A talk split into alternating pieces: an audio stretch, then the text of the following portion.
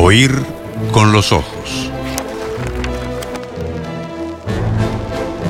Un programa bajo los efectos de la lectura.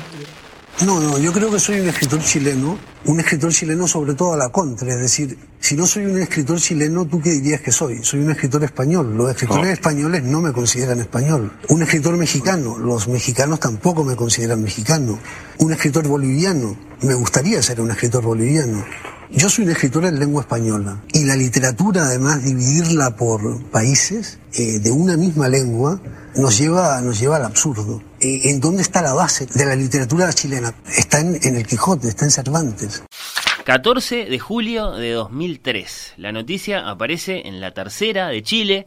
Las uh, fuentes son familiares. A las dos y media de la mañana, en el hospital universitario Valle de Hebrón, en Barcelona, España, ha muerto a la edad de 50 años. La insólitamente temprana edad de 50 años, añadiríamos nosotros, el escritor Roberto Bolaño, tras sufrir una complicación grave de la enfermedad hepática que padecía hace ya algunos años y de la que solo un trasplante podía salvarlo. La noticia fue inmediatamente reproducida por medios de toda habla hispana. Muere Roberto Bolaño, un gran renovador de la literatura en español. Titulaba, por ejemplo, El País de Madrid. La verdad es que los escritores nos damos cuenta demasiado tarde de que la vida es breve, había dicho este gran autor.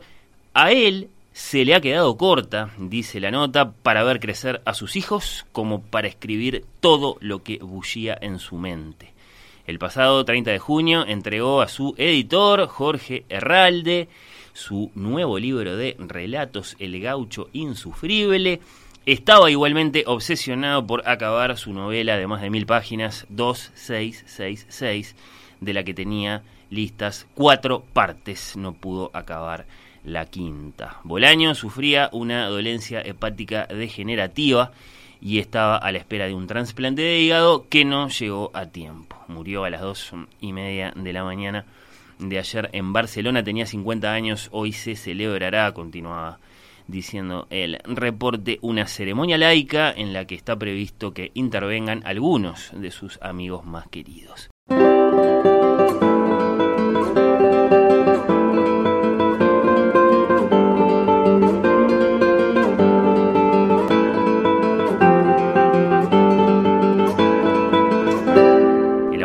Los Detectives Salvajes, ganador de premios como el Herralde o el Rómulo Gallegos, tenía un talento extraordinario que mostró tanto en el relato corto como en la narrativa de largo aliento, forzó los límites de la literatura con novelas en las que desarrollaba y mezclaba con igual acierto historias paralelas, autobiografía, biografía inventada, no desdeñó el género negro y amó ante todo la poesía. En sus mundos de perdedores, él mismo decía que había perdido todas las revoluciones de seres destrozados, de destinos erráticos, nunca faltó el humor, las bromas privadas, su influencia se ha hecho notar a ambos lados del Atlántico.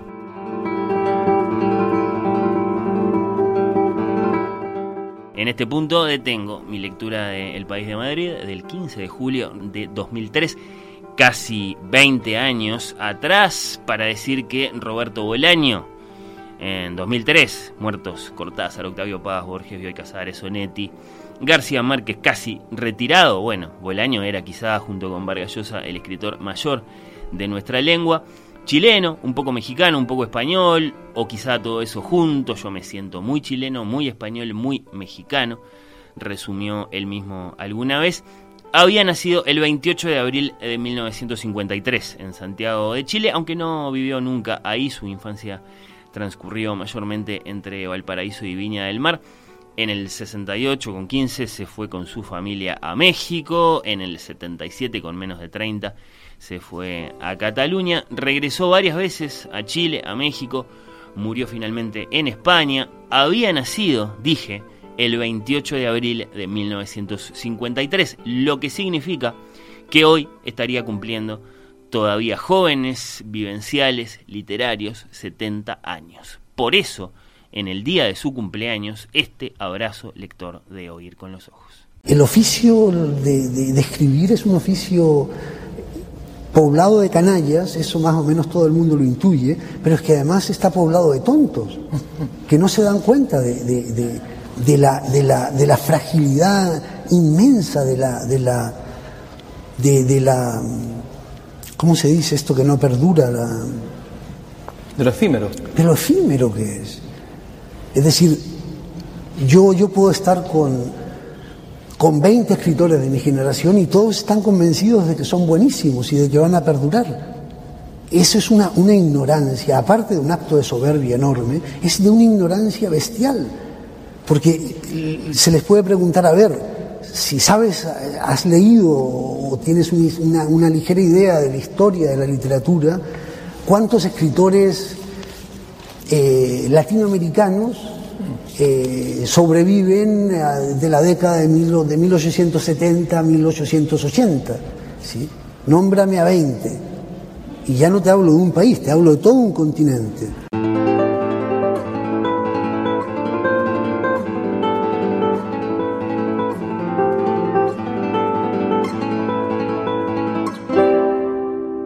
Los que dicen eh, lo admiramos, lo extrañamos, nos pasamos buena parte de la vida leyéndolo, nos preguntamos cómo hubieran sido sus libros posteriores, los de 2010, los de ahora, si tendría Twitter, si la hubiera querido conocer a Patti Smith, una de sus más insospechadas fans, si hubiera venido a Uruguay, si lo hubiéramos entrevistado en Oír con los Ojos, o si más bien lo hubiera entrevistado Blanca. Bueno, eh, esas personas que llegan hoy aquí con los puños llenos de libros de Roberto Bolaño son eh, Yara López, bienvenida. Hola, ¿cómo andás? Muchas gracias y Emanuel Bremer. Hermana, bienvenido tú también. ¿Qué tal, Fer? ¿Todo bien? Bien, acá estábamos para este encuentro. Justificado, si así lo deseamos, o de acuerdo a las porfiadas leyes del periodismo cultural, Emanuel y ahora, y ahora Emanuel, por eh, dos fechas redondas, los 70 años que hubiera cumplido hoy, Roberto o el año, y los 20 que se van a cumplir de su muerte el próximo mes eh, de julio. En cuanto a su muerte, que por más que el escritor estuviera enfermo, por lo que sabemos cayó como una tremenda, repentina, mala noticia. ¿Qué se dijo? ¿Qué dijeron en sus despedidas amigos, lectores, un Emanuel de 5 años o algo así? Eh, lo contestan ustedes, eh, que no, 5 no, ¿no? ¿Cuántos serían? No, no, no, 2003? 9. 9 está, está bien. Sí, sí, no soy tan joven, soy joven, no tan joven. Estoy seguro de que eligieron eh, de todo lo que se dijo, de todo lo que se pudo leer en aquel momento y que está ahora ahí para encontrárselo en, los libros, eh, cosas, cosas valiosas. A ver. Bueno, sí, creo que un, adiós eh, importante es el de el que le, dio Herralde, ¿no? Su, editor en anagrama, y pero más que nada su amigo, su amigo querido él dijo eh, adiós pues a Roberto con todos sus amigos y todos los que lo querían, que son muchísimos, con el corazón en un puño.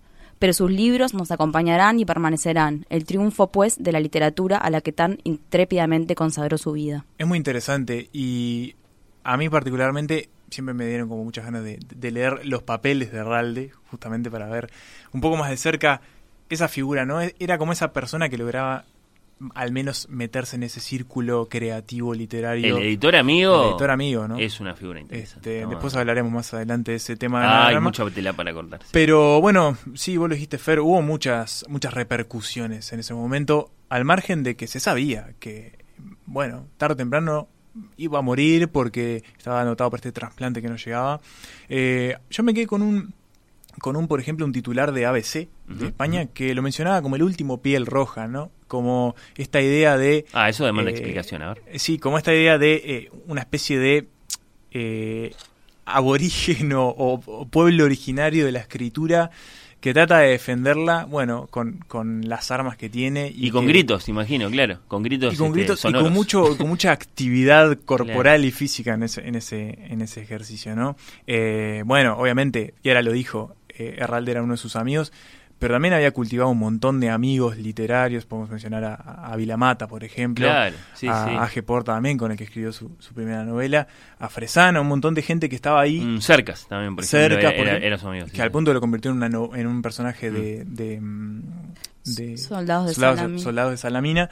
Eh, y uno de los que Bolaño admiraba y a la vez se había convertido como en una especie de amigo era Nicanor Parra, que cuando murió también se animó como a escribir algo entre todo lo que se escribió Y, él escribió unos versos que publicó eh, en el país de Madrid, o al menos el país lo, lo replicaba, que decía, pérdida irreparable para Chile, pérdida irreparable para mí, pérdida irreparable para todos. Lo demás es silencio, ahora un noble corazón se rompe. Buenas noches, dulcísimo príncipe, y que coros de ángeles salgan a recibirte.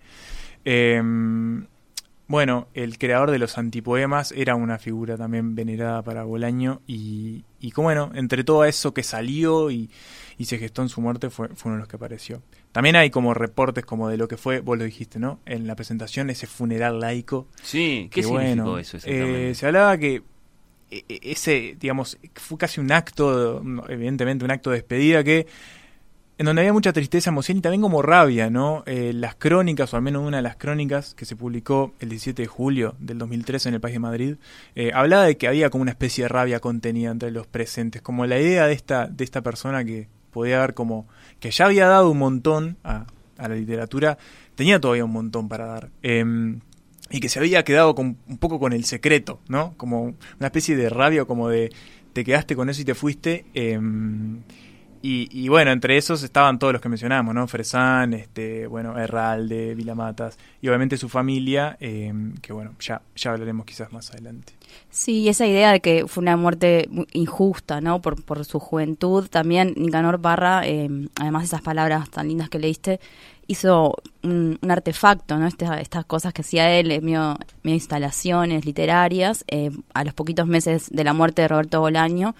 Y, y era una, una especie de, revista con fotos de él y abajo decía, le debemos un hígado a Bolaño. ¿no? Como esta idea que me parece que todo el mundo puede compartir y entender en más de un sentido. Es- es- esa deuda con, con un escritor que tal vez no se, lo- no se lo cuidó como, La como culpa por el no trasplante. Claro. Estuvo cinco años esperando ese trasplante, hasta que bueno, finalmente este, tuvo una especie de, de- sí, de, de- de crisis Sí. hepática y Que lo dejó inconsciente, por lo que sabemos, Sí, eh, todos esos últimos días. 10 Sí. días en coma Sí, hasta, sí. Que, hasta que finalmente murió. Bueno, yo solo retrospectivamente puedo hablar de esto porque yo, siendo amigo de Roberto, nunca calibré la gravedad de su, de su enfermedad, ni fue, una, ni fue un asunto presente, no fue, no, no fue un, un tema tratado entre nosotros. Cuando él decía que estaba enfermo, yo tendía más bien a reírme como si fuera un enfermo imaginario y él tampoco abundaba en el asunto. Pero sí que retrospectivamente creo que, que la, la- la posibilidad de una muerte más o menos temprana eh, determinó, determinó decisivamente la actitud como escritor de Roberto Bolaño y sobre todo en una obra como 2666 que escribió toda ella entera sabiendo que la ambición que tenía él en su mente podía quedar interrumpida por la muerte, yo creo que esa tensión, esa especie de dramatismo, sin querer ahora hacer literatura con eso, me parece un poco obsceno, pero creo que esta que confiere a la, a la novela esa especie de intensidad extraña que la hace tan, tan portentosa.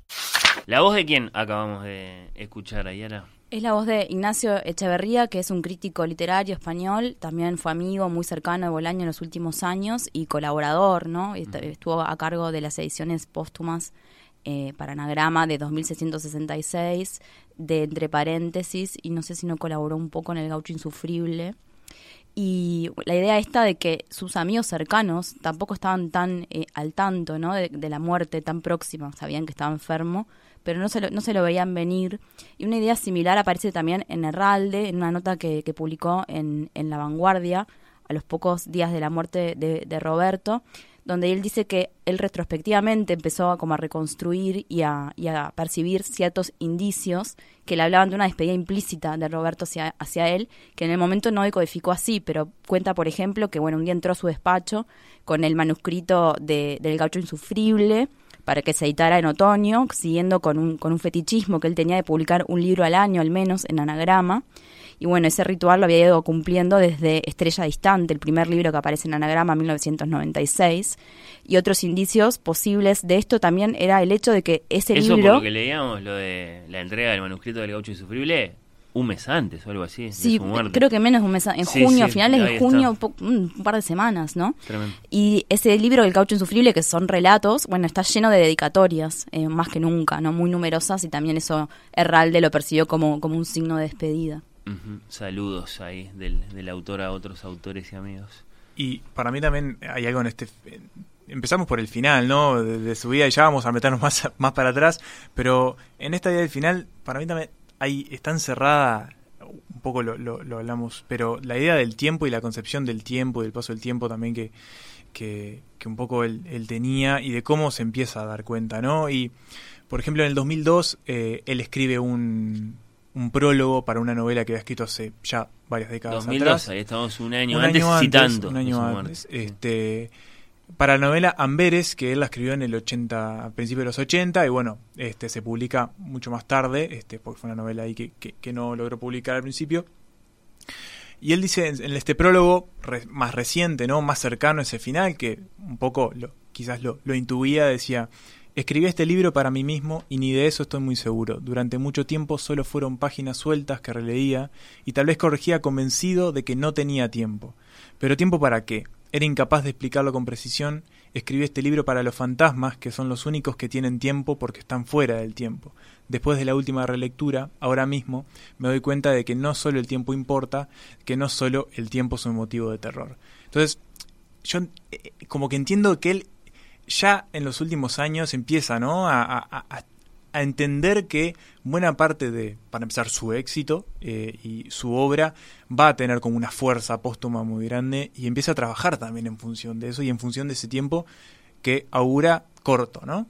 Sí, tiene como dos caras eso, ¿no? Por un lado, como la intención del escritor de trascender, pese a que escuchamos al comienzo ese audio era hablando de lo efímero que es el oficio de escritor, pero también algo mucho más práctico y económico que es el futuro de su familia, de sus dos hijos que eran chicos y de su mujer, su viuda, Carolina López, como que él quería de alguna forma asegurar eh, a través de su escritura que sabía que era buena y ya estaba siendo muy, muy reconocida, bueno, una seguridad también para ellos en el futuro a largo plazo, ¿no? Y eso también fue como una preocupación de él, eh, como muy de los últimos años de su vida, sobre todo cerca del final, con la escritura maniática que estaba haciendo de 2666 porque quería llegar a terminar para no morirse antes de que estuviera pronta, ¿no?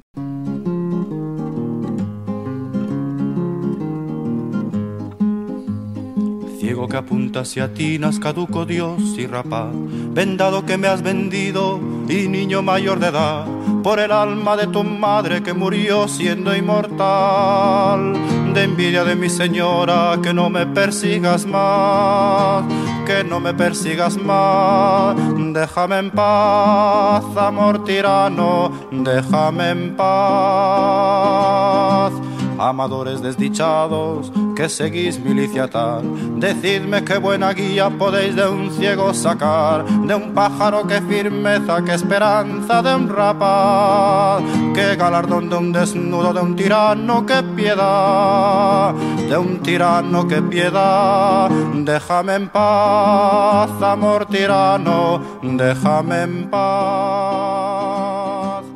Murió muy joven Roberto Bolaño, con apenas, dijimos, 50 años. No pudo terminar la última parte de su ambiciosa E2666. Eh, a lo mejor eh, algunos de nuestros oyentes tienen en sus mentes eh, la imagen del libro. Yo tengo dos ejemplares de 2666 en este momento frente a mí, el de Anagrama, el de Alfaguara. Parece un poco insólito que aún así esté inconcluso ese libro, con lo evidentemente extenso que es. Bueno, no lo pudo eh, terminar, no pudo ver, por lo menos no del todo, lo exitosos que son sus libros, más allá de eso que decíamos, de su visión, de su capacidad de anticipar, sobre todo de su deseo de trascender, bueno, eh, no lo pudo ver, no, no, no, no pudo ver lo que está pasando con su, con su figura eh, ahora en la posteridad, lo admirado que es él por lectores, escritores eh, de todo el mundo, ¿qué, ¿qué, sienten con respecto a eso? A ver cómo se van a expresar en ese sentido, porque evidentemente es raro esto, del gran escritor que muere joven, que podría haber escrito, vivido tanto más. A mí, a, priori, lo, lo primero que me genera es como una sensación de, como un poco de desasosiego, ¿no? Quizás porque, porque es esto, uno cuando empieza a leer a un, escritor y estamos haciendo este episodio especial, porque evidentemente encontramos en Bolaño una figura que nos atrae mucho desde el punto de vista literario eh, y que nos gusta mucho estar insertos en sus mundos, por más perversos que a veces sean. Es tremendo testimonio que quiero decir eh, de eso, la cantidad de libros físicos que han traído, Emanuel, eh, y ahora evidentemente ocupan mucho lugar en vuestras bibliotecas, por lo extensos, por lo muchos porque tienen más de una edición de algunos de esos libros. Sí, sí, sí. Y, y bueno, a mí, a mí lo que me genera a priori es eso, ¿no? O sea, llega un, hay, hay, un fin, ¿no? Hay un fin para poder escarbar en esa, en esa idea, en, en, en, ese experimento que también fue también la literatura para Bolaño. Va a haber un momento en el que ya no va a haber más nada. Pero al mismo tiempo, a mí, a priori, me genera también una idea contrapuesta y que quizás es totalmente contrario a lo que acabo de decir, es que es bastante abismal en el sentido de hasta cuándo puedes escarbar en la obra de este, de este sujeto, ¿no? Hasta qué punto él como tocó como determinadas o abrió determinadas puertas y pienso en, en 2666, por ejemplo, eh, que ya profundizaremos más adelante, pero es como una novela inacabable, es porque está sin terminar en algún punto y porque también como que no se agota en sus en, en como las posibilidades y en los horizontes son las interpretaciones que, que se pueden generar. Entonces, me genera como esos sentimientos contrapuestos, ¿no? Para empezar, sí, sí, qué sí. lástima que se murió tan joven. Y, Vida corta y todo. Y no escribió, no sé, si con 70 años, ¿cuántos libros más escribía? Claro. Y al ritmo que escribía, no sé, 10 más capaz, 15 más. Y al mismo tiempo es, bueno, dejó una obra cerrada en sí misma, que se completa en sí misma y que y abre de todo modo muy grande. Sí que abre claro. puertas gigantescas para, para estar metido ahí. Y Aris sí yo eh, una cosa que a mí me impacta mucho eh, de él es cómo él sin éxito por muchísimos años nunca jamás paró de escribir. Creo que era un escritor con mayúscula no es medio eh, eh, me da un poco de vergüenza decirlo así, pero lo siento así como un escritor absoluto, ¿no? Totalmente entregado a la literatura, sin importar eh, las consecuencias o los resultados, cómo se, cómo se podía reflejar eso en, en el éxito, ¿no? De una Parece palabra. muy claro que nunca renunció a querer hacer eso que a él le interesaba hacer, a ir por donde le parecía que tenía que ir como escritor, pese a que, digamos, atravesó años de, de pasarla mal, o por no decir de, de, de dificultades económicas, lisas y llanas. Claro. Eh, y sobre esto, Carolina López, su viuda, dice que él sí tuvo tiempo de, de disfrutar de, del reconocimiento, que, que, tuvo la tranquilidad eh, que to, de saber que todo lo que escribía se iba a publicar, que por muchísimos años no fue así. Uh -huh, sí. Y dice, bueno, que esto es para agradecérselo a Jorge Herralde, pero también se supo muy valorado por, por la crítica literaria y por la comunidad literaria, ¿no? Por los otros escritores que él había admirado por años y que finalmente también lo reconocían a él, ¿no? Y, y lo aclamaban y se hicieron sus amigos como Enrique Vilamatas. También Susan Sontag, que es una fanática de Bolaño que siempre recomendaba, que era como que era un must leer a Bolaño. ¿Mira? Sí. Y además recibió importantes premios, ¿no? En los últimos años sobre todo.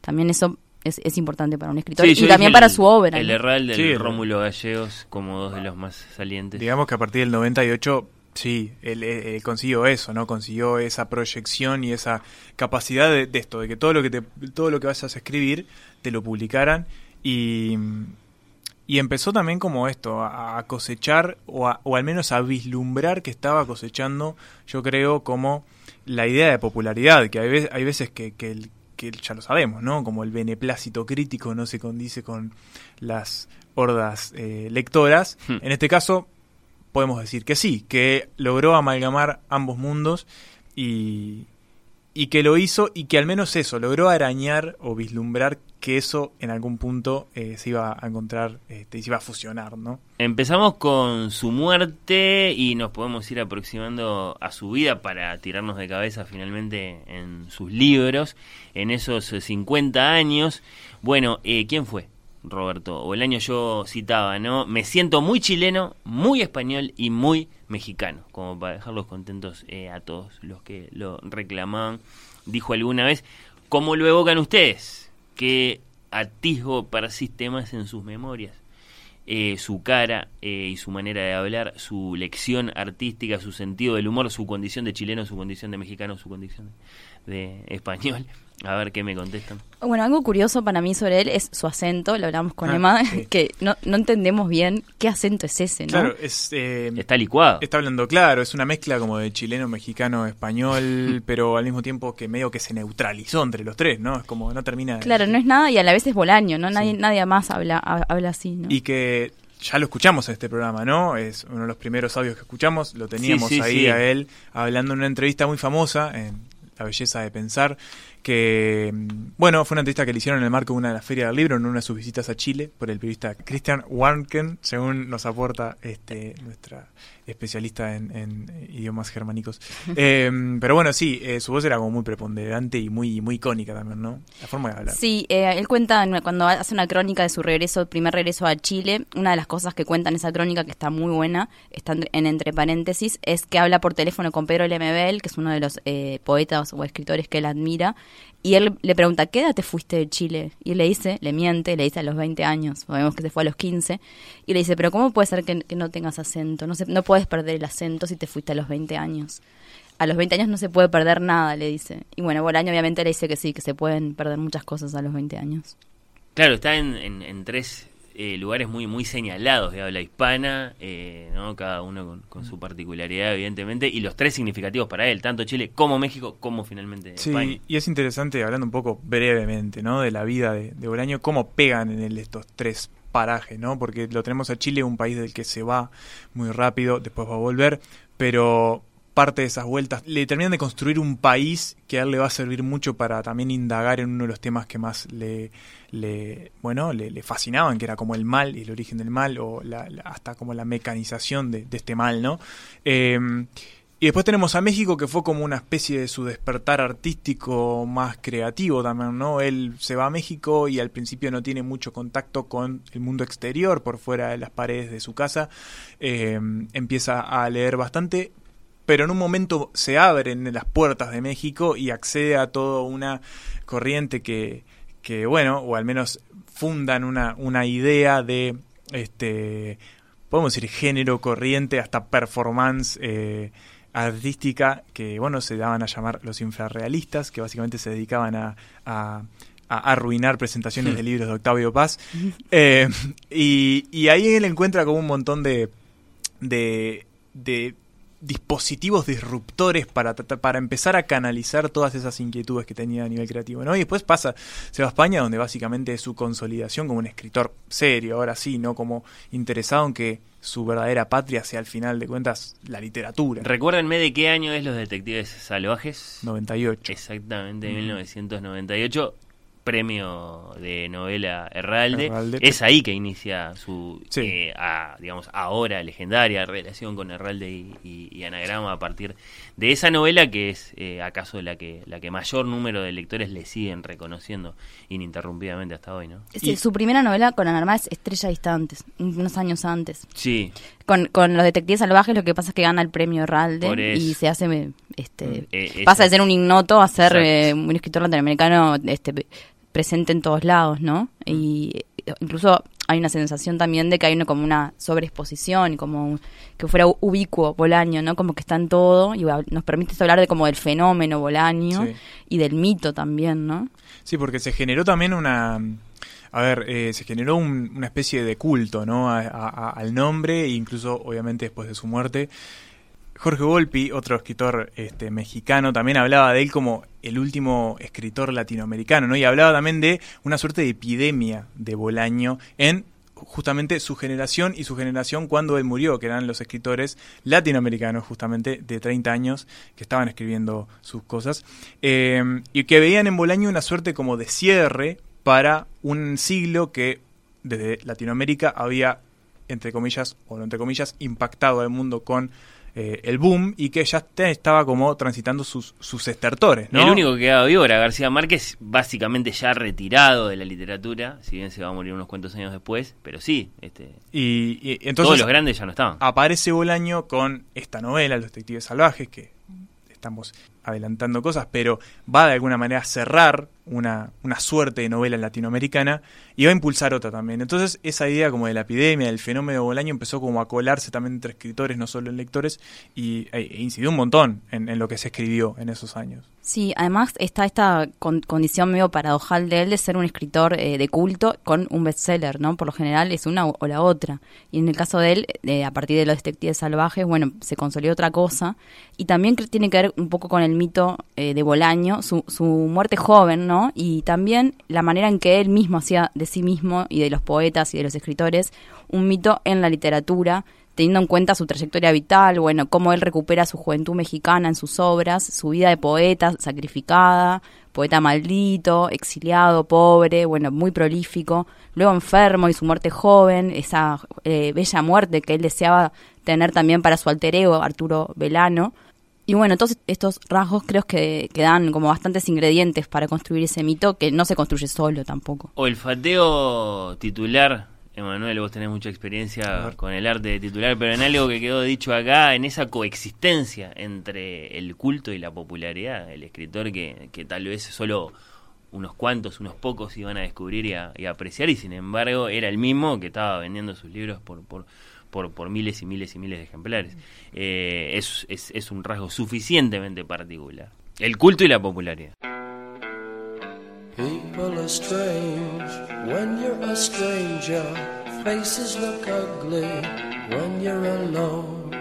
Women seem wicked when you're unwanted. Streets are uneven when you're down. When you're strange, faces come out of the rain.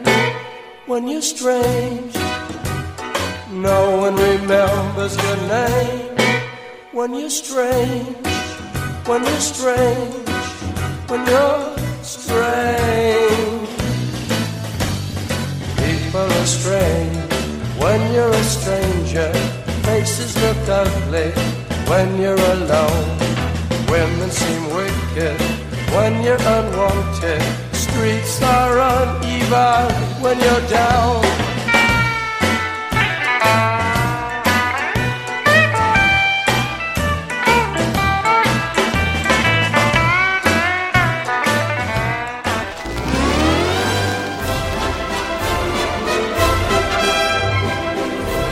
Oír con los ojos. Un programa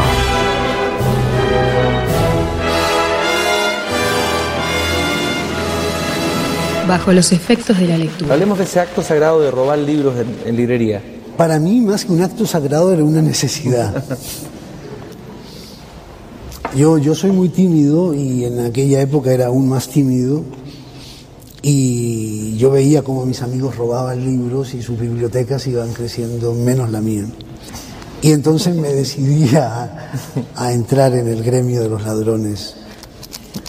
Y al principio me fue bien, luego me, tuve dos o tres caídas y, dejé de hacerlo, me ponía muy nervioso. Pero yo creo que es algo que todos los jóvenes hacen y, me parece además buenísimo que hagan robar libros. robar libros no, es, no es un delito. Además, eh, yo, uno empieza comprando libros o robándolo y, termina leyéndolo. Pero en mi caso ya, ya es, es, es una obsesión. Compro libros y ni siquiera los leo, los acaricio. Y tengo muchos libros y tengo algunos libros que no, no he leído y que sé que no voy a leer jamás, pero los compro y, y de vez en cuando los ojeo. Y me gusta tenerlos cerca.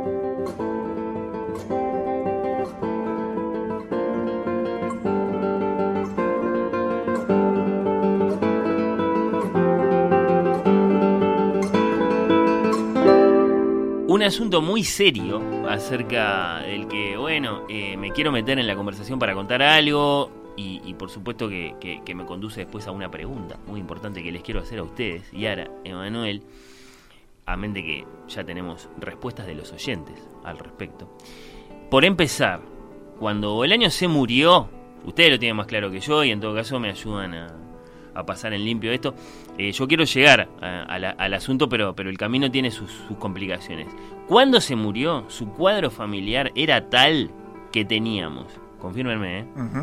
Primero una viuda o en todo caso una heredera, de hecho, Carolina López, vos la mencionaste hace un ratito, eh, y ahora española ella, y luego una segunda mujer, Carmen Pérez de Vega, de la que tenemos que decir que fue la última pareja. Sí de o el año catalana, ella, y la compañera que estuvo a su lado durante los últimos seis años de su vida, incluyendo esa semana fatal, esos diez días. Eh, y tanto, bueno, episodio y, varios días con, con Bolaño ya inconsciente hasta que se murió, como dijimos, en julio de 2003.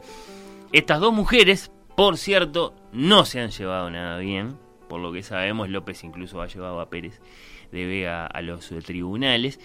Es una historia muy complicada, como se pueden ir imaginando.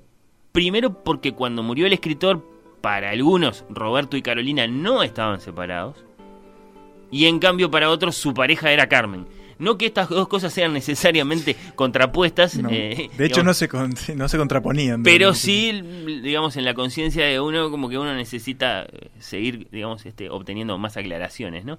Pero bueno, y después, porque claro, eh, según quién es la persona que legítimamente es la heredera de los derechos de la obra de Bolaño, y por eso esto es importante, no que nosotros nos, digamos, nos, nos querramos meter en un, en un cuadro familiar, bueno, pues digamos, depende del destino de sus libros, ¿no? Y el encuentro de esos libros con nosotros, millones de lectores en todo el mundo. En 2015, la obra de Roberto Bolaño dejó de ser publicada por Anagrama. Sobre la mesa tenemos un montón de libros de Anagrama, pero, pero, pero...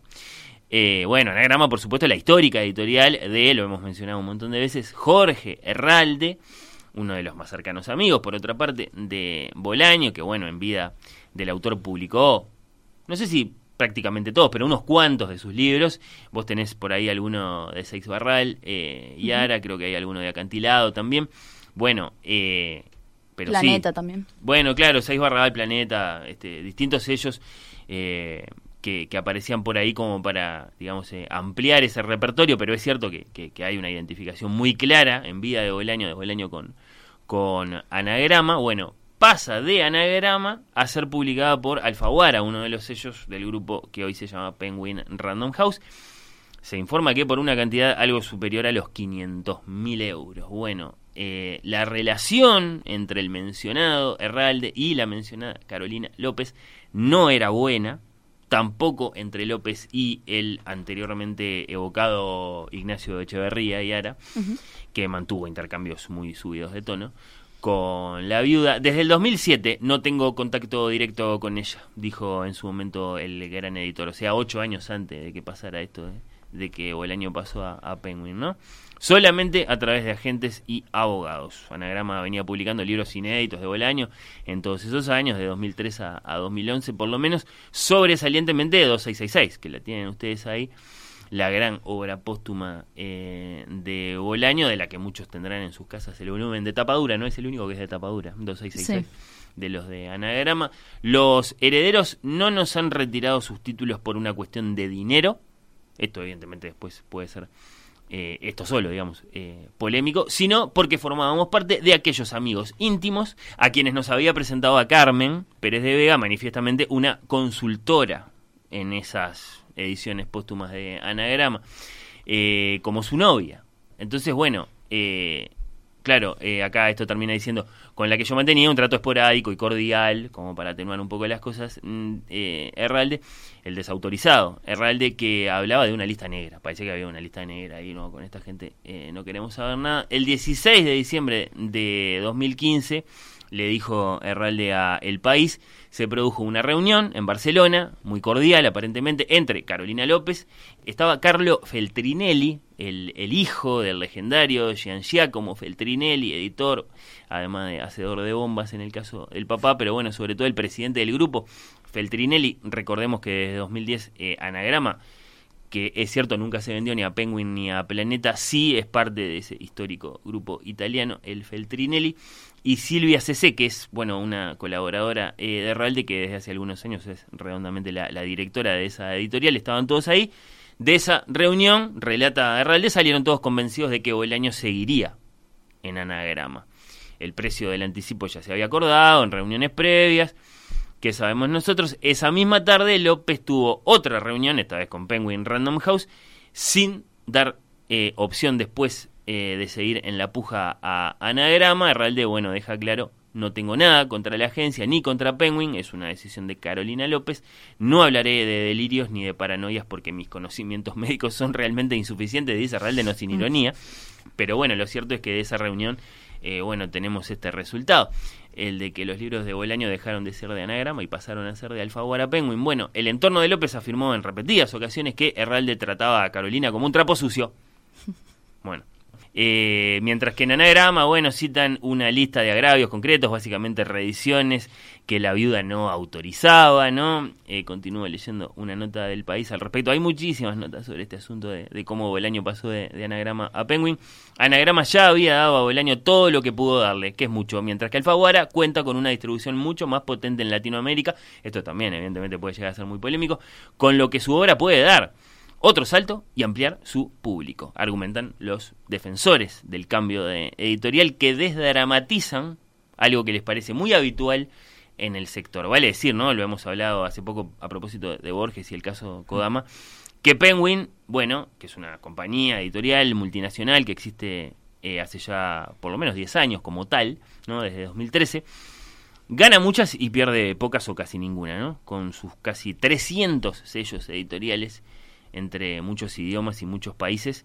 Se habla de 16.000 títulos nuevos y 800 millones de ejemplares impresos vendidos por año.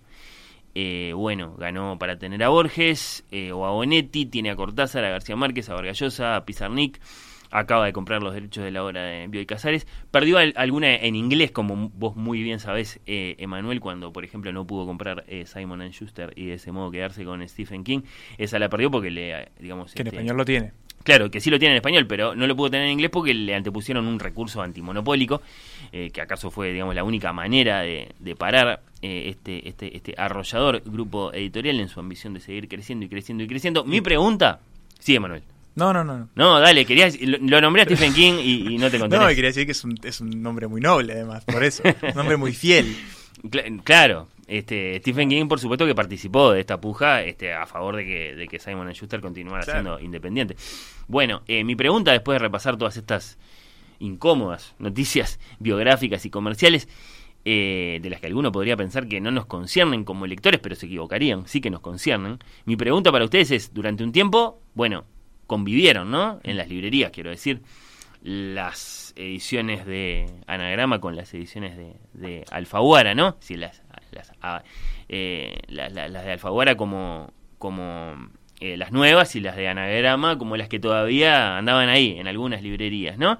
Pero claro, ahora las de Alfaguara son las dominantes y las de Anagrama pasaron a ser tesoros, rarezas que solo aparecen en librerías de, de viejo. ¿Qué ediciones de Bolaño nos gustan más? ¿Las de ahora o las de antes? ¿Las originales, eh, coloridas de Anagrama, las amarillas o los, o los compactos?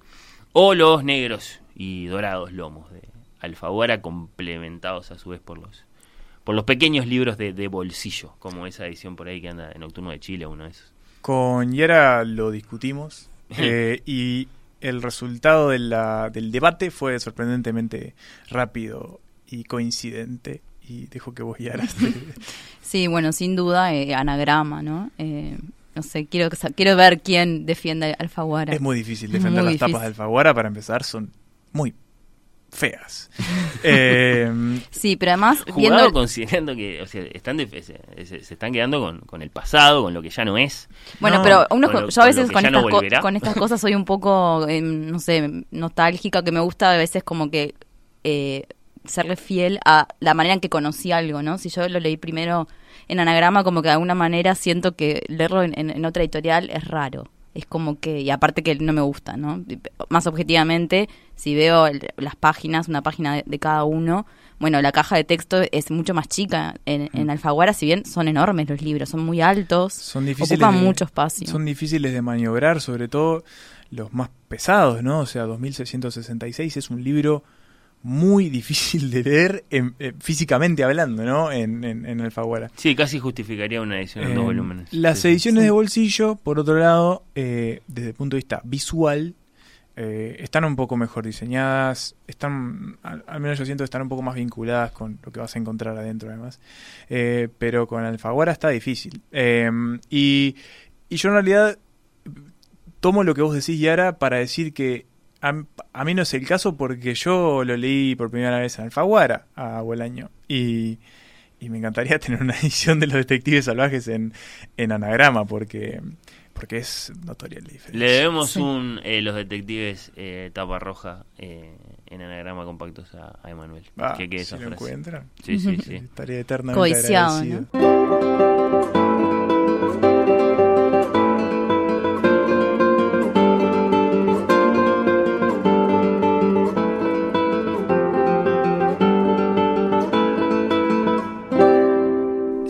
Saludando a Roberto Bolaño a 70 años de su nacimiento que se estarían cumpliendo hoy, que se están cumpliendo hoy, y a 20 años de su muerte que se van a cumplir el próximo mes eh, de julio, escritor favoritísimo de Yara López, de Emanuel Bremerman, que me acompañan en este programa especial de Oír con los Ojos.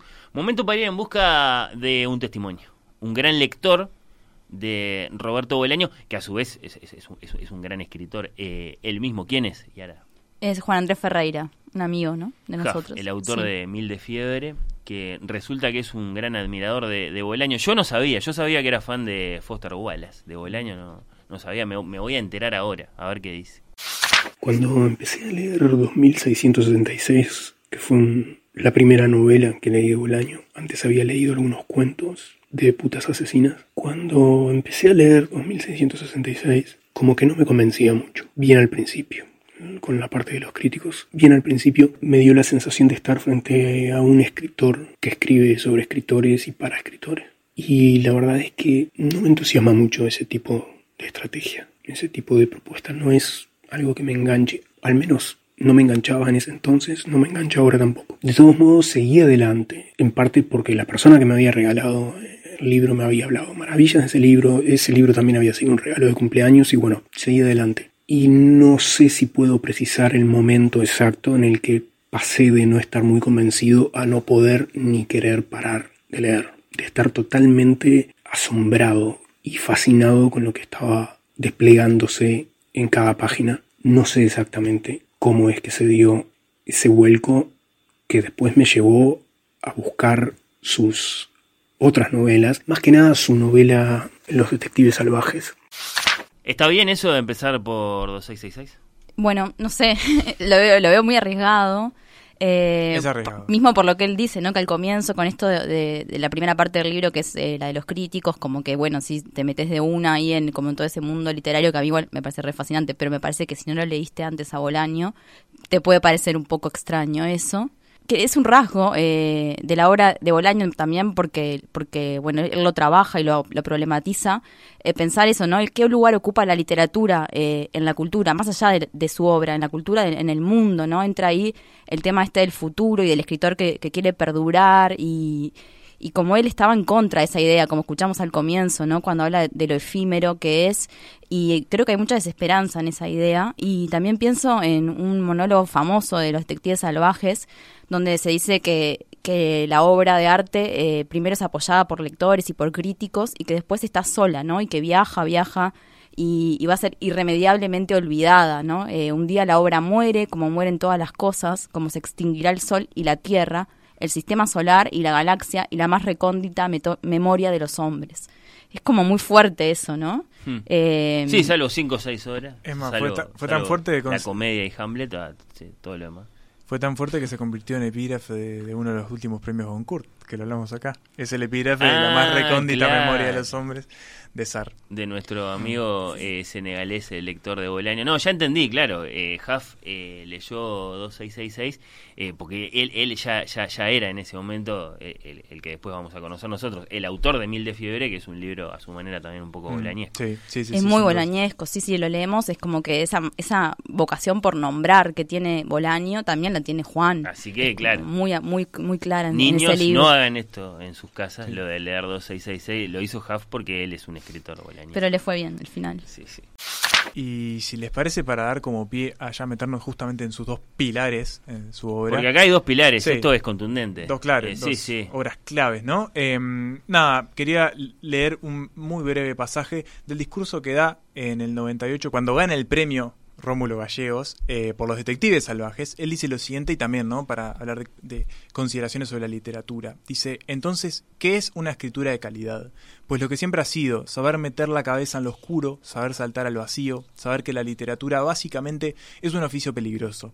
Correr por el borde del precipicio, a un lado del abismo sin fondo y al otro lado las caras que uno quiere, las sonrientes caras que uno quiere y los libros y los amigos y la comida. Y aceptar que esa evidencia, aunque a veces nos pese más que la losa que cubre los restos de todos los escritores muertos. La literatura, como diría una danza folclórica andaluza, es un peligro. Dos pilares en la obra de Bolaño, eh, dos interlocutores para esta conversación sobre eh, Roberto Bolaño. Imagino que entonces eh, se repartieron los libros. Uno va a hablar de los detectives y el otro va a hablar del otro pilar, que no sé cuál es, ya me lo revelarán. Pero te imaginarás. sí, bueno, tengo, podría hacer mis apuestas, pero, pero podría equivocarme también. 2 de noviembre. He sido cordialmente invitado a formar parte del realismo visceral. Por supuesto, he aceptado. No hubo ceremonia de iniciación. Mejor así. Este es el comienzo de la novela más importante, decisiva, central en la obra de Bolaño en toda su carrera, porque a partir de su publicación en 1998 y gra- gracias a ganar el premio Herralde, bueno, se hace hiper conocido, finalmente despega, se vuelve famoso, respetado, admirado y también muy odiado. Y hasta el año 98 ya habíamos dicho que no había sido casi, casi conocido. Los Detectives Salvajes es una novela original eh, con una estructura polifónica y con la característica de que sus protagonistas, que son eh, Arturo Velano y Ulises Lima, no son nunca los narradores. Se conoce su historia por otras voces, por cientos de otras voces que cuentan sobre ellos. Eh, y bueno, sabemos que Arturo Velano es sin duda el alter ego de Bolaño, totalmente explicitado y, y aclarado incluso por él, aunque bromeaba que con que Velano lo había superado. eh, es como él un chileno exiliado también en la novela. Y bueno, su amigo Ulises Lima y Compinche está inspirado en el poeta mexicano Mario Santiago Papasquiaro, que es el mejor amigo de Roberto Bolaño. Y tiene este nombre que es un nombre, eh, un seudónimo, que parece puesto por el propio Bolaño, ¿no? Eh, bueno, quiero leer una pequeña carta, un, un- un fragmento eh, que le escribió Bolaño a Mario Santiago probablemente en el año 1994. Estoy con las ventanas abiertas, afuera llueve, una tormenta de verano, rayos, truenos, esas cosas que excitan o que impelen a la melancolía.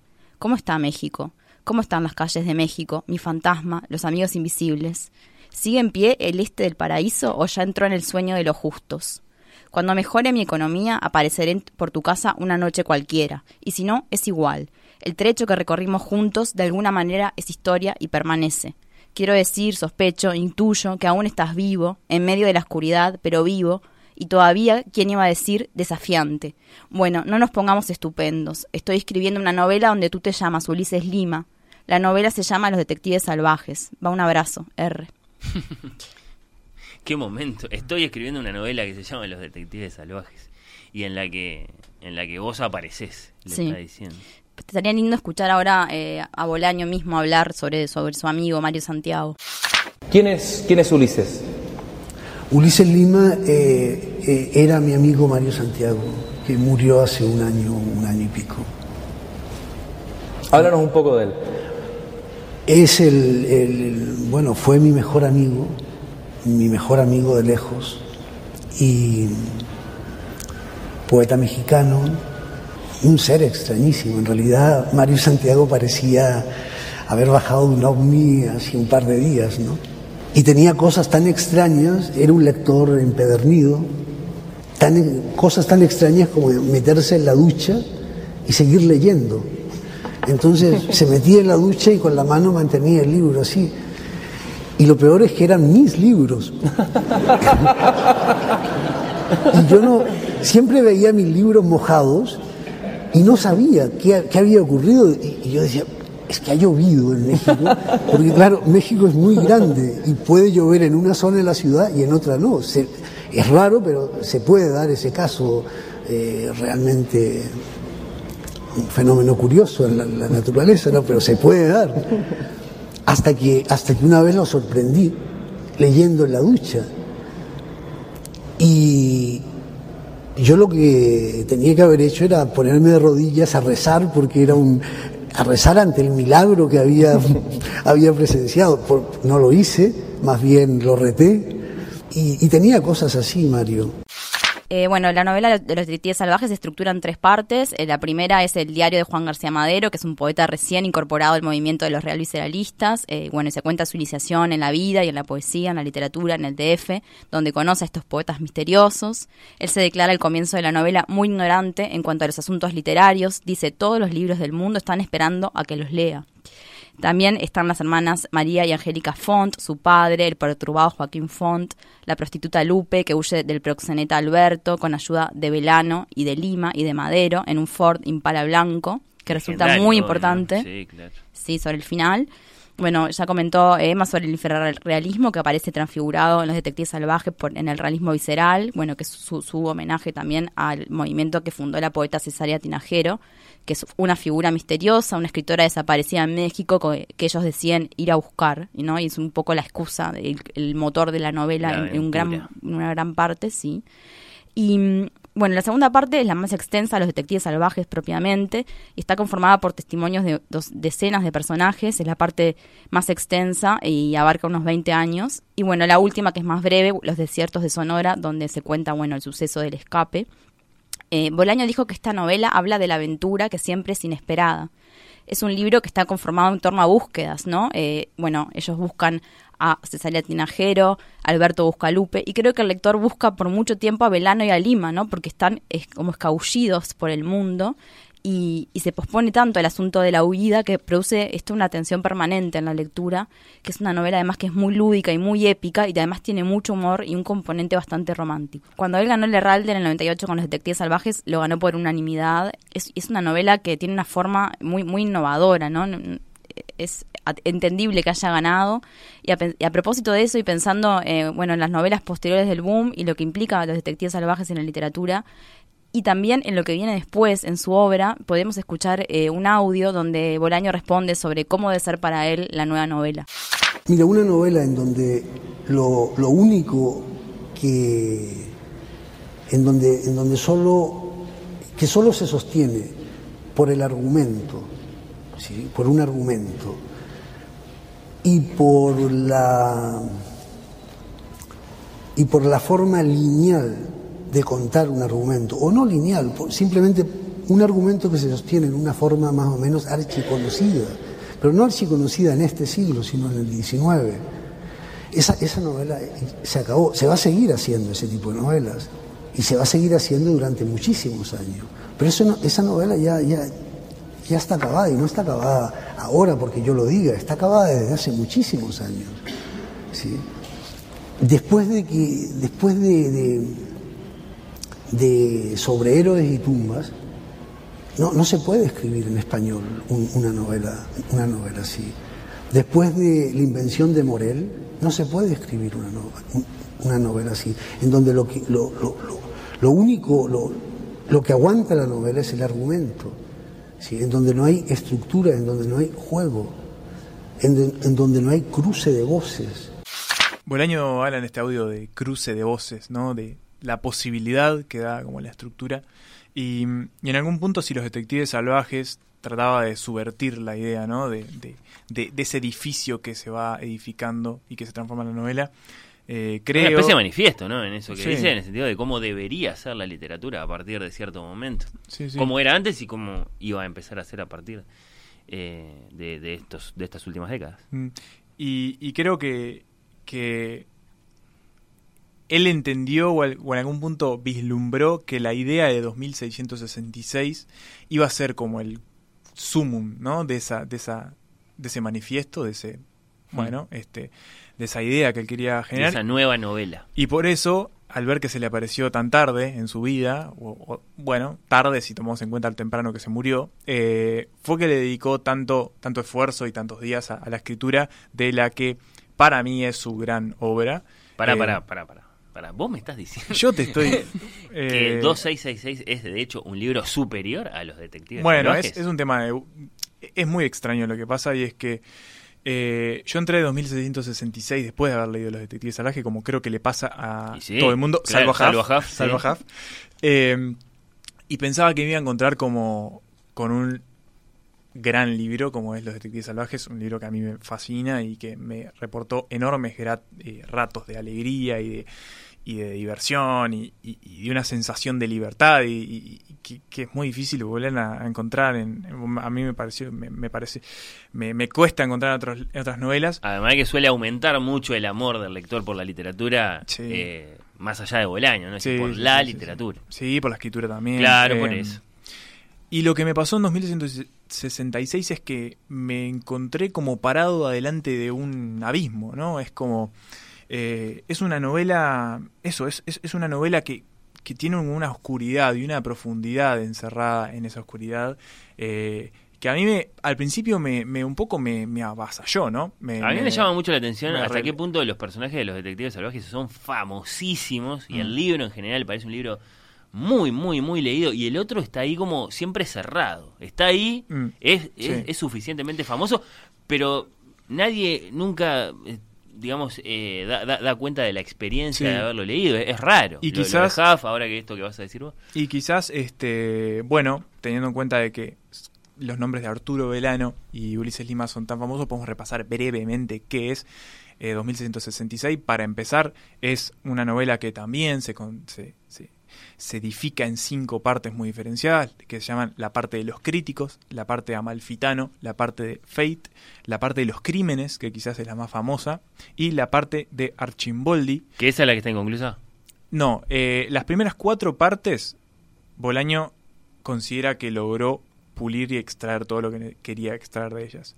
Lo que sucedió es que él entrega o al menos deja el manuscrito de la última parte, la parte de Archimboldi, eh, lo deja, digamos, en una especie de bruto. Está, no es que estuviera inconclusa, No, sino no, que no. estaba sin terminar de corregir por el el, libro autor, termina, lo que se supone es que probablemente el libro o la última parte no terminaría, de Bolaño haber podido completarlo, no terminaría exactamente donde termina, quizás iría un poco más allá, pero hay un montón de cosas que quedaron al azar o no al azar de que en algún punto también permiten dudar de eso, y es por ejemplo que la última palabra que Bolaño escribe, y es algo que también hablamos con Yara en la previa, sea México, la palabra México. Esa es la última palabra que está en 2166, casi a la- a- a- a la- al juego de Kubrick en la última palabra que Hmm. dicen ojos bien cerrados, que es fuck. Eh, bueno, y que encierra un, un universo propio. Bueno, la última palabra que Bolaño teclea en vida es eh, México. Y, y bueno, hay muchos que dicen que, bueno, el libro podría estar mucho más pulido o él hubiese llegado a, a encontrar como el núcleo o el centro de lo que quería decir. Pero, Pero lo no se puede decir que esté inconcluso. Lo entonces. cierto es que uno lee el libro y, bueno, no es que se queda con la experiencia Entiendo. sin terminar. Lo que tenemos en el fondo 1666 es una búsqueda casi tan eh, lineal en algún punto como la búsqueda de los detectives salvajes. Son un grupo de críticos europeos que están detrás de los pasos de una figura mítica, que es el escritor Benno von Archimboldi, es un escritor alemán que aparentemente se perdió en algún lugar de México. Y allá van los críticos europeos a México, a la ciudad de Santa Teresa, que en algún punto es una idea, una especie de como de mm, eh, amalgama o trasunto de Ciudad Juárez. Eh, un lugar que bueno, se parece bastante al infierno en la tierra para algunos, pero para otros también puede ser un lugar como de esperanzas y descubrimientos. Y allá van los críticos detrás de los pasos de este escritor mítico. En el medio nos vamos a encontrar con, bueno, justamente un profesor chileno radicado en México que es amalfitano y su historia que se va a cruzar en algún punto con el camino de los críticos. Nos vamos a encontrar también con Fate, que es un periodista norteamericano que llega a la ciudad de eh, Santa Teresa atrás de un reportaje de una pelea de boxeo. Y nos vamos a encontrar, además de la parte de Archi- de Archimboldi, que es donde se cuenta la historia de Archimboldi en Europa y en Sudamérica, en Latinoamérica, perdón, eh, nos vamos a encontrar con la parte de los crímenes, que es quizás la más, la más densa, porque es el grueso principal del libro, donde lo que hace Bolaño es, digamos, como abrir el paraguas del mal, ¿no? Y es eh, edificar como esa idea de el mal tomando posesión de la tierra y de la gente en quizás 600 páginas donde lo que predominan son los femicidios, ¿no? Que es algo que hoy Ciudad Juárez, bueno, además de la violencia narco, eh, México y particularmente esa zona al norte de México está bastante caracterizada. Pero entonces es como que se abre una caja de Pandora y casi a nivel de reporte policial. y ¿Eso una- nos lleva al título del libro? ¿Es eso lo que nos lleva bueno, al título del libro? el título del libro, eh, digamos que es bastante mm, mi- misterioso por alguna manera. Y de hecho, eh, yo ahora no recuerdo, pero tengo la idea de que no termina de aparecer en la novela. Y donde sí aparece eh, y donde surge por primera vez es en una novela muy anterior y que está muy vinculada con los detectives salvajes, que es Amuleto, que es una de las historias de los detectives llevada a una novela propia. El personaje de Auxilio de la Couture, la uruguaya, la, poeta uruguaya que se esconde en la universidad, en los baños de la UNAM cuando los militares toman esa universidad. Eh, y allí aparece el, el nombre o el número 2166 y, si les parece, el contexto donde aparece es, dice, y esto es parte de la novela El Amu- Amuleto, ¿no? Es y los seguí, los vi caminar a paso ligero por Bucareli hasta Reforma y luego los vi cruzar Reforma sin esperar la luz verde, ambos con el pelo largo y arremolinado, porque esa hora por Reforma corre el viento nocturno que le sobra la noche, la avenida Reforma se transforma en un tubo transparente en un pulmón de forma cuneiforme por donde pasan las exhalaciones imaginarias de la ciudad, y luego empezamos a caminar por la avenida Guerrero, ellos un poco más despacio que antes, yo un poco más deprimida que antes. La Guerrero a esa hora se parece sobre todas las cosas a un cementerio, pero no un cementerio de 1974, ni a un cementerio de 1968, ni a un cementerio de 1975, sino un cementerio de 2666, un cementerio olvidado debajo de un párpado muerto a un ononato, las acuosidades desapasionadas de un ojo que por querer olvidar algo ha terminado por olvidarlo todo. Un año, pero un año Un tan año lejano y que en algún punto- indescifrable que, que casi no es una respuesta. Y es como una especie, en algún punto yo siento que 2666 es eh, como una especie de, de- de- de promesa que eh, toda la novela hace respecto a un eventual como mal futuro o a- advenimiento de un mal futuro que es en el año, sucederá en el año 2666. Eh, y todo lo que sucede en esta novela que por momentos es muy densa, que por momentos El futuro y no estás bestia. entendiendo hacia dónde va o qué es lo que quiere, es un poco como la idea de prepararse ante esa, esa eventualidad. Em, Y los crímenes son crímenes de mujeres. los crímenes son crímenes de mujeres. eh, de a poco esos crímenes empiezan a cobrar cada vez más como dimensiones. Al principio son bastante planos en, su descripción, ¿no? Después esos empiezan a ganar mayor, este, como, digamos, texturas esas historias los crímenes. Eh, y en un momento, sobre todo en la parte de los crímenes, uno como que se empantana en esa idea del mal y en esa idea de eh, este abismo, ¿no? Que abre Bolaño y estas preguntas que también abre. Eh, y para mí por lo, por lo in- en algunos casos indescifrable, por en algunos momentos por lo hipnótico que es y sobre todo por esa idea de que es una experiencia muy muy extraña de como lector, ¿no? Lo digo y, y una experiencia de verdad que que sigue replicando en el futuro, creo que incluso a niveles hasta más como densos y, y profundos que los detectives salvajes, para mí es como la obra maestra y es el libro para que él se estuvo preparando durante toda su vida a escribir. Suena Eh, como su trabajo más ambicioso, mm, eso te lo, te lo menos mal eh, que lo logró en algún punto. Otro rasgo de, de la escritura de Bolaño es como, como vos mismo decís, entre Amuleto y 2666, cómo ciertos temas, personajes, situaciones se retoman de un, de un libro a otro. También en los detectives salvajes hay, hay una mención a Santa Teresa. Eh, dice, me gusta escucharlos hablar. Velano habla más que Lima, pero los dos se ríen bastante. También hablan del impala de Kim. A veces, cuando los baches del camino son numerosos, el coche da unos saltos que a Velano no le parecen normales. A Lima lo que no le parece normal es el ruido que hace el motor. Antes de quedarme profundamente dormido me doy cuenta de que ninguno de los dos sabe nada de automóviles. Cuando despierto estamos en Santa Teresa. Velano y Lima están fumando y el Impala circula por las calles del centro de la ciudad.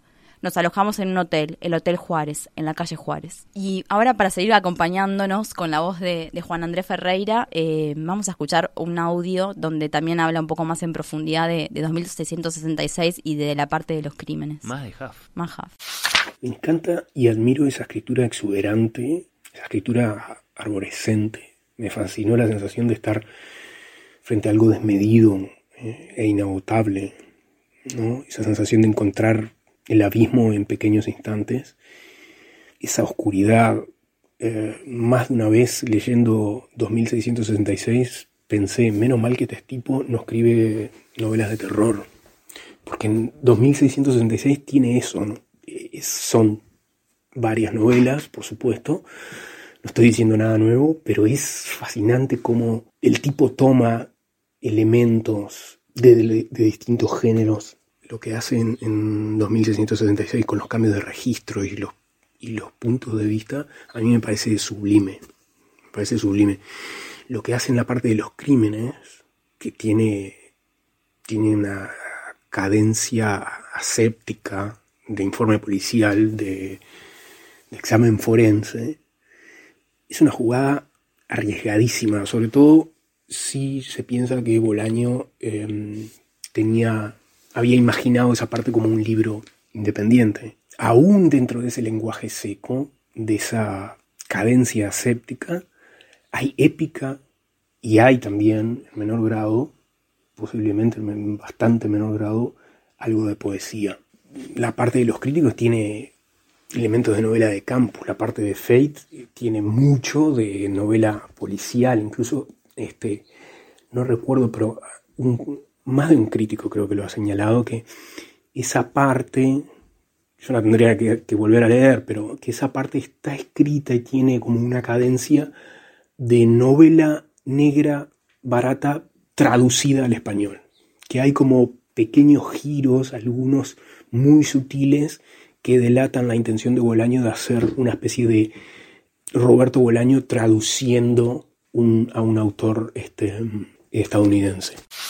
¿Qué les parece si cerramos este saludo, este abrazo, esta conmemoración de Roberto Bolaño a 20 años de su muerte, a 70 de su nacimiento, con eso que nos gusta tanto, que es hacer una pequeña lista? Ah, sí. Top 5 Buenísimo. de libros de Roberto Bolaño. Evidentemente no es tan sencillo porque es, bueno, son muchísimos los libros eh, de este autor y porque ustedes eh, básicamente los han leído todos. No, todos no los No. hemos leído. No, para sí, a nada. mí me parece que para sí. nada. Eh, Yara. Sí, mi top 5. Sí, dale. Del top 1 al cinco, 5. Sí, tomen No, del- nota. del cinco al uno. Del 5 al 1. Bueno, suspenso, está bien. Sí, sí. Bueno, el 5 es entre paréntesis, el cuarto es Entre- en amuleto. entre- perdón, pero en, Ah, en entre rápido. paréntesis eh, es que está el textito de Bolaño sobre Felisberto. Muchos lo van a querer ir a buscar. Menciona a Felisberto un par de veces. Entre paréntesis es un gran libro, es un libro póstumo, es Bien. un gran libro. Eh, Piglia decía que, que la obra crítica de un escritor era un reflejo de su propia obra y acuerdo, totalmente es, es un libro que refleja los últimos las ideas de él en sus últimos cinco años de vida. Es muy valioso. Eh, el cuarto, Sí. Amuleto, Lo mencionamos, lo. El tercero, Estrella Distante. El segundo, La Universidad Desconocida, que es un libro póstumo. 2666, me parece. Yo no, lo, lo estoy leyendo, 2666. Ah, no lo terminé. por eso. No, sí. Eh, segundo, La Universidad Desconocida, que es un libro póstumo de poesía. Y primero, bueno, obviamente, Spoiler. Los Detectives Salvajes. Bien, y mi top 5 es en el puesto número 5, Nocturno de Chile, un libro que se mete en los entretesijos de la dictadura chilena a partir del testimonio de un cura eh, afiebrado. Lo menciona Chopin, ¿por qué se llama así? No, no sé. Es tremendo ese libro y se basa en casos reales, que es aterrador eso, ¿no? En el puesto número 4 también coincido, Amuleto. Me gusta mucho Amuleto, es un libro muy divertido y muy emocionante.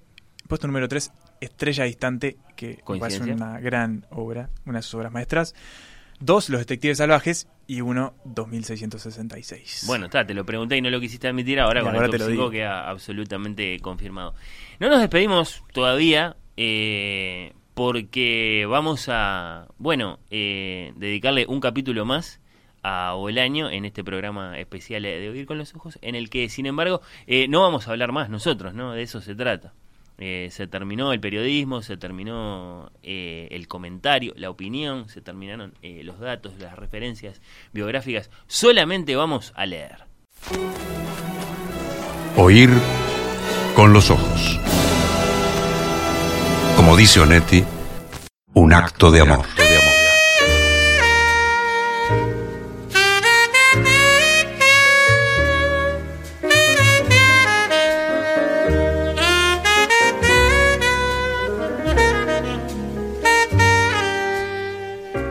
De la Universidad Desconocida, Los Perros Románticos. En aquel tiempo yo tenía 20 años y estaba loco. Había perdido un país, pero había ganado un sueño. Y si tenía ese sueño, lo demás no importaba. Ni trabajar, ni rezar, ni estudiar en la madrugada, junto a los perros románticos. El sueño vivía en el vacío de mi espíritu. Una habitación de madera, en penumbras, en uno de los pulmones del trópico. Y a veces me volvía dentro de mí y visitaba el sueño, estatua eternizada en pensamientos líquidos, un gusano blanco retorciéndose en el amor, un amor desbocado, un sueño dentro de otro sueño, y la pesadilla me decía, crecerás, dejarás atrás las imágenes del dolor y del laberinto y olvidarás. Pero en aquel tiempo crecer hubiera sido un crimen. Estoy aquí, dije, con los perros románticos, y aquí me voy a quedar. De 2666 o 2666, como prefiere Yara, ¿a qué tenía miedo Ivanov? Se preguntaba Ansky en sus cuadernos. No al peligro físico, puesto que como antiguo bolchevique muchas veces estuvo próximo a la detención, la cárcel y la deportación, y aunque no se podía decir de él que fuera un tipo valiente, Tampoco se podía afirmar, sin faltar a la verdad, que fuera una persona cobarde y sin agallas. El miedo de Ivanov era de índole literaria, es decir, su miedo era el miedo que sufren la mayor parte de aquellos ciudadanos que un buen o mal día deciden convertir el ejercicio de las letras y sobre todo el ejercicio de la ficción en parte integrante de sus vidas. Miedo a ser malos. También miedo a no ser reconocidos, pero sobre todo miedo a ser malos. Miedo a que sus esfuerzos y afanes caigan en el olvido. Miedo a la pisada que no deja huella. Miedo a los elementos del azar y de la naturaleza que borran las huellas poco profundas. Miedo a cenar solos y a que nadie repare en tu presencia. Miedo a no ser apreciados. Miedo al fracaso y al ridículo. Pero sobre todo miedo a ser malos miedo a habitar para siempre jamás en el infierno de los malos escritores. Miedos irracionales, pensaba Ansky, sobre todo si los miedosos contrarrestaban sus miedos con apariencias. Lo que venía a ser lo mismo que decir que el paraíso de los buenos escritores, según los malos, estaba habitado por apariencias, y que la bondad o la excelencia de una obra giraba alrededor de una apariencia, una apariencia que variaba, por supuesto, según la época y los países, pero que siempre se mantenía como tal, apariencia, cosa que parece y no es, superficie y no fondo, puro gesto, e incluso el gesto era confundido con la voluntad, pelos y ojos y labios de Tolstoy y verstas recorridas a caballo por Tolstoy y mujeres desvirgadas por Tolstoy en un tapiz quemado por el fuego de la apariencia. De 2666, de la parte de los crímenes, durante muchos días Juan de Dios Martínez pensó en los cuatro infartos que sufrió Herminia Noriega antes de morir. A veces se ponía a pensar en ello mientras comía o mientras orinaba en los baños de una cafetería o de un local de comidas corridas frecuentado por judiciales, o antes de dormirse, justo en el momento de apagar la luz, o tal vez segundos antes de apagar la luz.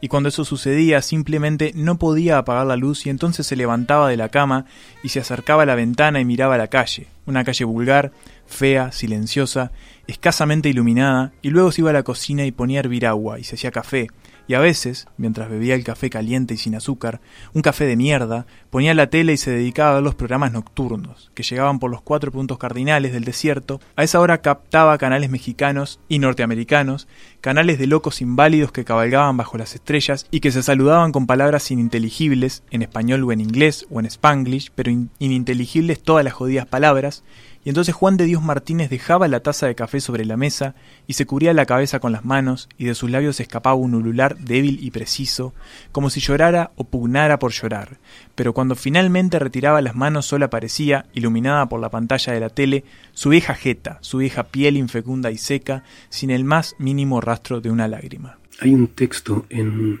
El gaucho sufrible, que es una conferencia que dio Bolaño en Viena.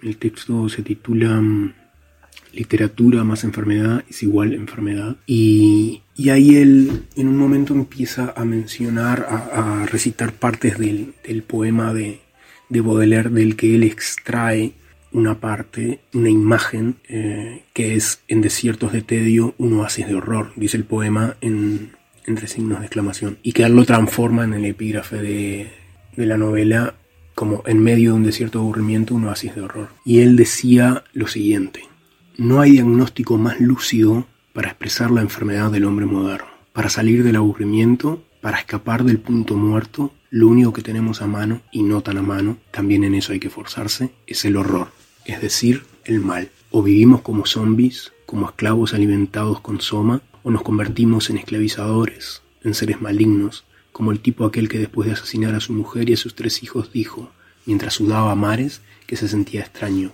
como poseído por algo desconocido, la libertad. Y luego dijo que las víctimas se habían merecido lo que les pasó, aunque al cabo de unas horas, más tranquilo, dijo que nadie se merecía una muerte tan cruel, y luego añadió que probablemente se había vuelto loco y les pidió a los policías que no le hicieran caso. De los detectives salvajes, ni encerrona, ni incidente violento, ni nada de nada. Dos jóvenes que no llegarían a los 23, los dos con el pelo larguísimo, más largo que el cualquier otro poeta, y yo puedo dar fe de la longitud de los cabellos de todos, obstinados en no reconocerle a Paz ningún mérito, con una terquedad infantil, no me gusta porque no me gusta, capaces de negar lo evidente, en algún momento de debilidad mental, supongo, me recordaron a José Agustín, a Gustavo Sainz, pero sin el talento de nuestros dos excepcionales novelistas, en realidad sin nada de nada, ni dinero para pagar los cafés que nos tomamos, los tuve que pagar yo. Ni argumentos de peso ni originalidad en sus planteamientos, dos perdidos, dos extraviados. En cuanto a mí, creo que fui excesivamente generoso, aparte de los cafés.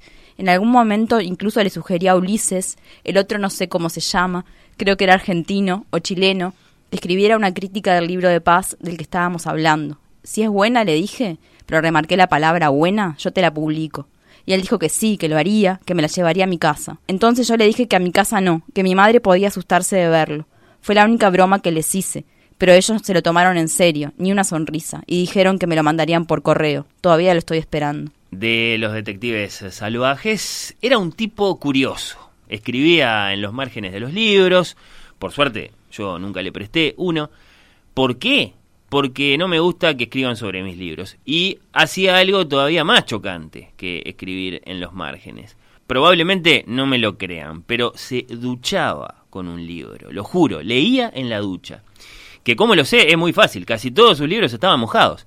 Al principio yo pensaba que era por la lluvia, Ulises era un andariego, raras veces tomaba el metro, recorría París de una punta a la otra caminando y cuando llovía se mojaba entero porque no se detenía nunca a esperar que escampara. Así que sus libros, al menos los que él más leía, estaban siempre un poco doblados, como acartonados, y yo pensaba que era por la lluvia. Pero un día me fijé que entraba al baño con un libro seco y que al salir el libro estaba mojado. Ese día mi curiosidad fue más fuerte que mi discreción. Me acerqué a él y le arrebaté el libro. No solo las tapas estaban mojadas, algunas hojas también, y las anotaciones en el margen con tinta desleída por el agua, algunas tal vez escritas bajo el agua. Y entonces le dije, por Dios, no me lo puedo creer, lees en la ducha, te has vuelto loco. Y él dijo que no lo podía evitar, que además solo leía poesía. No entendía el motivo por el que él precisaba que solo leía poesía, no lo entendía en aquel momento, ahora sí lo entiendo. Quería decir que solo leía una o dos o tres páginas, no un libro entero, y entonces yo me puse a reír, me tiré en el sofá y me retorcí de risa y él también se puso a reír. Nos reímos los dos durante mucho rato, ya no recuerdo cuánto. De Estrella Distante unas horas después, Alberto Ruiz Tagle, aunque ya debería empezar a llamarle Carlos Vieder, se levanta. Todos duermen, él probablemente se ha acostado con Verónica Garmendia. No tiene importancia, quiero decir, ya no la tiene, aunque en aquel momento, sin duda, para nuestra desgracia, la tuvo. Lo cierto es que Carlos Vieder se levanta con la seguridad de un sonámbulo y recorre la casa en silencio. Busca la habitación de la tía, su sombra atraviesa los pasillos en donde cuelgan los cuadros de Julián Garmendia y María Oyarzún, junto con los platos y alfarería de la zona. Nacimiento es famoso, creo, por su locería o alfarería. Vieder, en todo caso, abre puertas con gran sigilo. Finalmente encuentra la habitación de la tía en el primer piso junto a la cocina. Enfrente, seguramente, está la habitación de la empleada. Justo cuando se desliza al interior de la habitación, escucha el ruido de un auto que se acerca a la casa. Vieder sonríe y se da prisa. De un salto se pone junto a la cabecera. En su mano derecha sostiene un corvo. Emma Oyarzún duerme plácidamente. Vider le quita la almohada y le tapa la cara. Acto seguido, de un solo tajo, le abre el cuello. En ese momento el auto se detiene frente a la casa. Vider ya está fuera de la habitación y entra ahora en el cuarto de la empleada. Pero la cama está vacía. Por un instante, Vider no sabe qué hacer. Le dan ganas de agarrar la cama a patadas, de destrozar una vieja cómoda de madera estartalada en donde se amontona la ropa de Amalia Maluenda. Pero es solo un segundo. Poco después está en la puerta, respirando con normalidad, y le franquea la entrada unos cuatro hombres que han llegado. Estos saludan con un movimiento de cabecera, que sin embargo denota respeto, y observan con miradas obscenas el interior en penumbras, las alfombras, las cortinas, como si desde el primer momento buscaran y evaluaran los sitios más idóneos para esconderse. Pero no son ellos los que se van a esconder, ellos son los que buscan a quienes se esconden. Y detrás de ellos entra la noche en la casa de las hermanas Garmendia y 15 minutos después, tal vez 10, cuando se marchan, la noche vuelve a salir, de inmediato entra la noche, sale la noche, efectiva y veloz. Y nunca se encontrarán los cadáveres, o sí, hay un cadáver, un solo cadáver que aparecerá años después en una fosa común, el de Angélica Garmendia, mi adorable, mi incomparable Angélica Garmendia, pero únicamente ese, como para probar que Carlos Vider es un hombre y no un dios. De la Universidad Desconocida.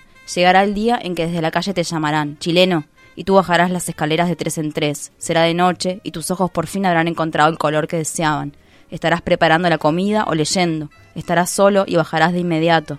Un grito, una palabra que será como el viento empujándote de improviso hacia el sueño. Y tú bajarás las escaleras de tres en tres con un cuchillo en la mano y la calle estará vacía.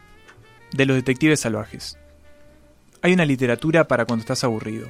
Abunda. Hay una literatura para cuando estás calmado. Esta es la mejor literatura, creo yo. También hay una literatura para cuando estás triste. Y hay una literatura para cuando estás alegre. Hay una literatura para cuando estás ávido de conocimiento. Y hay una literatura para cuando estás desesperado. Esta última es la que quisieron hacer Ulises Lima y Velano. Grave error. De entre paréntesis. Literatura y exilio son, creo, las dos caras de la misma moneda. Nuestro destino puesto en manos del azar. Sin salir de mi casa conozco el mundo, dice el Tao Te e incluso así, sin salir uno de su propia casa, el exilio y el destierro se hacen presentes desde el primer momento. La literatura de Kafka, la más esclarecedora y terrible, y también la más humilde del siglo XX, así lo demuestra hasta la saciedad. Por supuesto, por el aire de Europa suena una cantinela, y es la cantinela del dolor de los exiliados, una música hecha de quejas y lamentaciones y una nostalgia difícilmente inteligible. ¿Se puede tener nostalgia por la tierra en donde uno estuvo a punto de morir? ¿Se puede tener nostalgia de la pobreza, de la intolerancia, de la prepotencia, de la injusticia? La cantinela, entonces, por latinoamericanos y también por escritores de otras zonas traumatizadas, insiste en la nostalgia, en el regreso al país natal. Y a mí eso siempre me ha sonado a mentira. Para el escritor de verdad, su única patria es su biblioteca, una biblioteca que puede estar en estanterías o dentro de su memoria. El político puede y debe sentir nostalgia, es difícil para un político medrar en el extranjero. El trabajador no puede ni debe sentir nostalgia. Sus manos son su patria.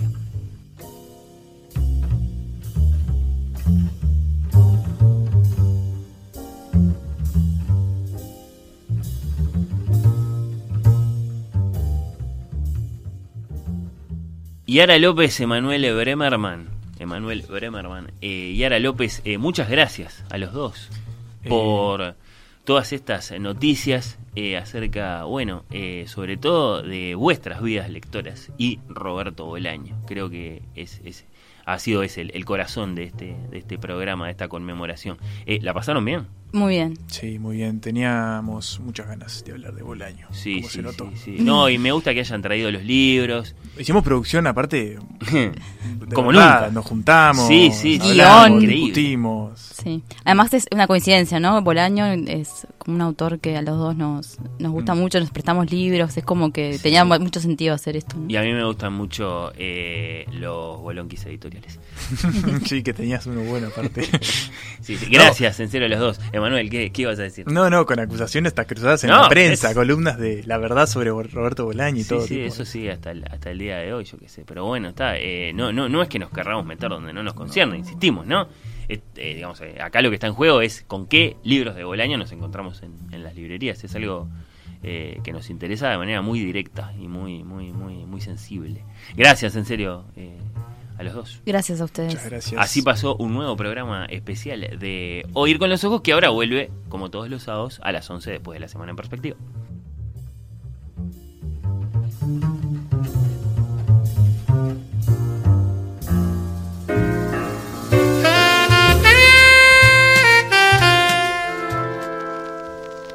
Oír con los ojos.